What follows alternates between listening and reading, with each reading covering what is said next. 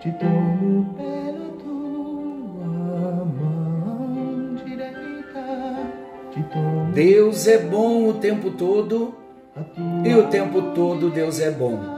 Graça e paz, meus queridos. Estamos juntos em mais um encontro com Deus. Eu sou o pastor Paulo Rogério e estou muito feliz em proclamar com você todos os dias do ano de 2023. Venha o teu reino. Já estamos no dia 7 de março e todos os dias, não só no encontro com Deus, mas desde o momento em que nos levantamos, venha o teu reino.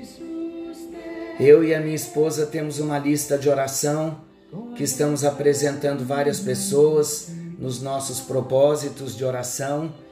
E o primeiro item de oração é: venha o teu reino. Logo pela manhã, quando oramos juntos, lemos a palavra juntos, nós estamos proclamando: venha o teu reino. Esse é o propósito de Deus. Deus quer estabelecer a sua vontade. Mas a vontade de Deus, o governo de Deus, só é estabelecido quando há a disposição de obediência. Quando ele encontra um coração disposto a se submeter, a ouvir a sua voz, a seguir nos passos e direção que o Senhor mesmo oferece, aí então o reino de Deus é estabelecido e começamos a experimentar esta vontade tão boa, tão perfeita e tão agradável do Senhor. Estamos numa série conhecendo Jesus no Evangelho de Marcos e nós estamos no capítulo 15. Hoje falaremos ainda da cruz de Cristo, terceira parte. E o texto está no Evangelho de São Marcos, capítulo 15, versículos 33 ao 37. Vou fazer a leitura na nova tradução da linguagem de hoje. Diz assim o texto: Ao meio-dia começou a escurecer.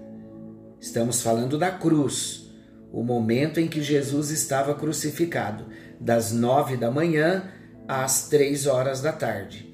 Ao meio-dia começou a escurecer e toda a terra ficou três horas na escuridão. Às três horas da tarde, Jesus gritou bem alto: Eloi, Eloi, lama sabachthani.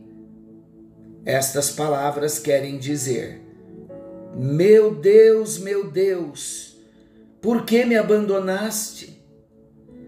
Em outra tradução, por que me desamparaste? Algumas pessoas que estavam ali ouviram isto e disseram: Escutem, ele está chamando Elias. Alguém correu e molhou uma esponja em vinho comum, pôs na ponta de um bastão, deu para Jesus beber e disse: Esperem, vamos ver se Elias vem tirá-lo da cruz. Aí Jesus deu um grito forte e morreu. Que cena! A cena do Calvário. Meus amados, estamos vivendo estes dias em que Deus está nos levando a olharmos para a cruz, para o cenário mais triste que já houve. O Cordeiro de Deus morrendo pela humanidade o justo morrendo pelo injusto, o santo morrendo pelo pecador. Mas há uma frase que eu gosto muito de proclamar: Ele, Jesus, não tinha do que morrer, e eu, pecador, não tinha do que viver. Mas Ele, Jesus, morre a minha, a minha morte, para que eu, pecador, viva a sua vida. Ele não tinha do que morrer e eu não tinha do que viver, mas ele morreu a minha morte para que eu viva a sua vida. Além da terrível dor física, Jesus sofreu intensa dor espiritual, porque o pecado da humanidade trouxe consigo todas as suas consequências tão funestas sobre Jesus. E nós vamos ver hoje esse sofrimento em nível espiritual. Que o Senhor abra os nossos olhos e o nosso entendimento. O primeiro destaque que eu quero fazer: as trevas do meio-dia. Não lemos na Bíblia que do meio-dia às três horas da tarde houve escuridão? Então, este é o primeiro destaque as trevas do meio-dia. Ao meio-dia, meus amados, as trevas se apoderaram da luz. Ele era a luz, Jesus. Ele era a luz que iluminava o caminho dos homens. Ele era a luz que dava direcionamento e sentido para a vida humana. Porém, naquela hora, a luz de Jesus deixou de brilhar para dar lugar às densas trevas. O que começou a acontecer com a natureza era simplesmente um reflexo do que se passava no próprio interior de Jesus. A luz do meio-dia se converteu em grande escuridão. E essa escuridão sinalizou a chegada de um reino tenebroso, de um reino sombrio. O único justo estava se fazendo pecado por mim e por você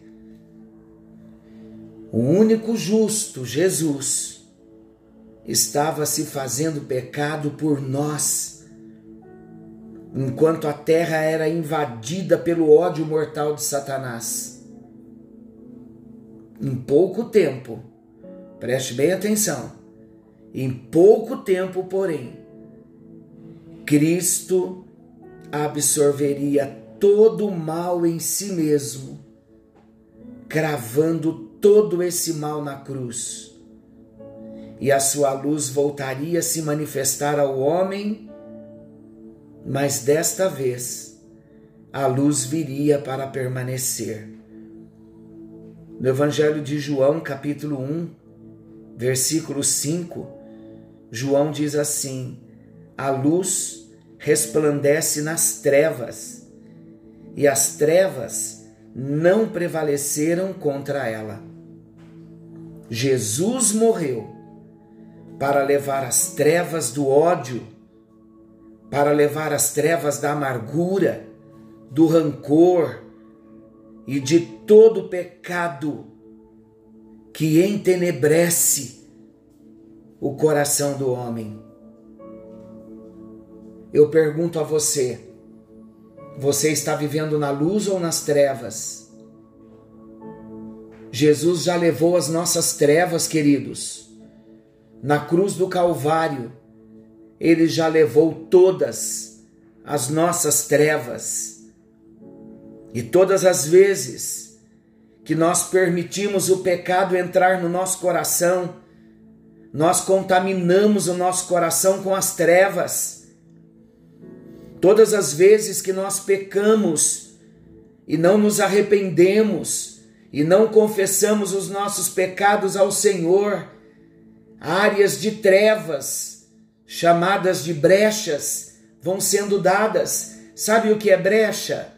Além de um direito legal dado ao inimigo, uma brecha é um território que nós abrimos para o inimigo e esse território deixa de ser luz, ele passa a ser trevas.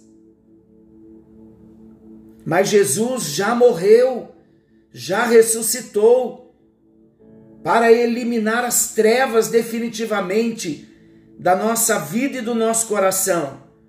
Então não permita que a falta do perdão, que a quebra do relacionamento, que o ódio, que a amargura, que o rancor e que todo tipo de pecado venha fazer com que as trevas sejam estabelecidas em áreas das nossas vidas.